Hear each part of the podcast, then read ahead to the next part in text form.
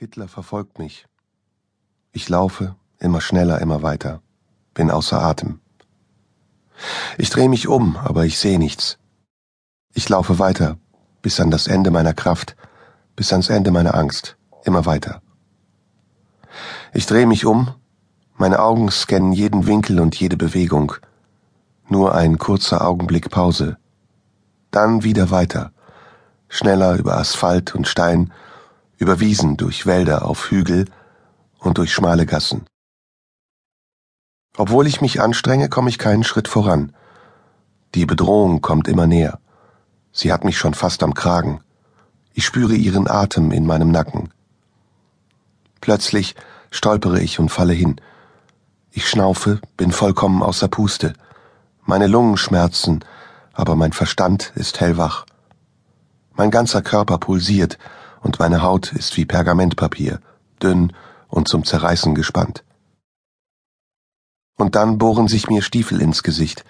Erst einer, dann zehn, dann Hunderte.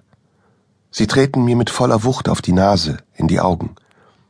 Ich blute, ich röchle, ich stöhne, und alles schmerzt. Mein ganzer Körper verkrampft sich, und ich spüre, wie mein Bewusstsein schwindet. Die kalten Sohlen streicheln meine Seele, Ihr Profil hinterlässt einen Abdruck in meinem Nervensystem. Ich höre Schreie und Gejaule, wie von einer Hundemeute, die sich auf ihr erlegtes Opfer stürzt, um es zu zerfleischen. Am Ende wird es immer wärmer und dunkel. Ich ergebe mich den Qualen und genieße es, mir vorzustellen, dass es bald vorbei sein wird.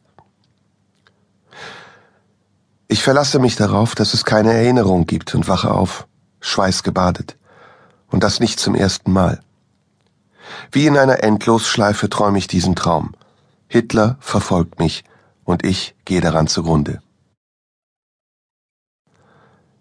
Es ist nun schon Jahre her, dass ich mit meinen öffentlichen Lesungen aus Adolf Hitlers Mein Kampf auf Tour war, und immer noch quält mich ab und zu dieses merkwürdige Überbleibsel aus jener Zeit, entstanden aus der realen Bedrohung, die ich damals fast tagtäglich erlebt habe.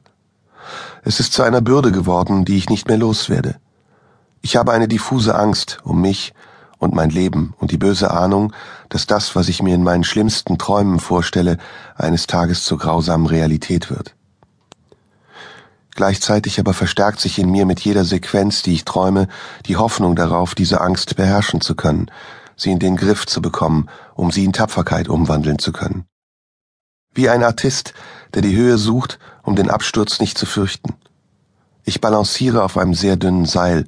Ich sehe das Ziel schon vor Augen, aber ich weiß auch, dass jede falsche Bewegung, jeder ungeplante Moment und jeder Zufall mich zu Fall bringen könnten und ich in den Abgrund falle, den ich selbst gesucht habe. Eine seltsame Gemengelage ist in mir entstanden, und gerade das ist das Besondere, das heute meinen Blick auf das ganze Thema Hitler auszumachen scheint. Ich habe auf der einen Seite die Berührungsangst verloren, die sich einem wie ein unüberwindbares Hindernis in den Weg stellt, wenn man sich mit Hitler auseinandersetzt. Und auf der anderen Seite habe ich eine viel diffusere Angst entwickelt, weil ich weiß, wie unberechenbar die Auswirkungen seiner Ideen auch heute noch sein können. Weshalb ich mich auf dieses Thema eingelassen habe, weiß ich nicht mehr. Ich bin oft danach gefragt worden, und ich habe so oft darauf geantwortet, ohne wirklich darüber nachgedacht zu haben. Meistens habe ich eine auswendig gelernte Antwort wiederholt. Es war das Einfachste, nicht darüber nachzudenken, und es war darüber hinaus zu schmerzhaft für mich in die Tiefe zu gehen und mich zu fragen, wo der Hitler vielleicht in mir sein könnte, den ich allabendlich auf der Bühne rausgelassen habe wie ein Dompteur sein Raubtier. Jetzt, wo er in mir wütet, manchmal gegen mich und manchmal auch gegen andere, manchmal beherrschbar und manchmal außer Kontrolle, versuche ich zu verstehen. Ich hatte anfangs nur eine Idee, einen Gedanken, der sich verselbstständigt und eine eigene Dynamik entwickelt hat. Es ist etwas daraus entstanden, was ich nicht mehr kontrollieren kann und dessen Entwicklung nicht in meiner Macht liegt. Es ist mir weder möglich, diese Idee verschwinden zu lassen, noch kann ich sie in irgendeiner Art und Weise lenken oder nachträglich verändern. Sie ist einfach da. Mir bleibt nur, sie zu akzeptieren und sie so gut wie möglich zu kennen und vielleicht sogar darüber zu erzählen, wie diese Idee heute aussieht, welche Form sie mittlerweile angenommen hat. Die Gestalt dieser Idee, einer künstlerischen Auseinandersetzung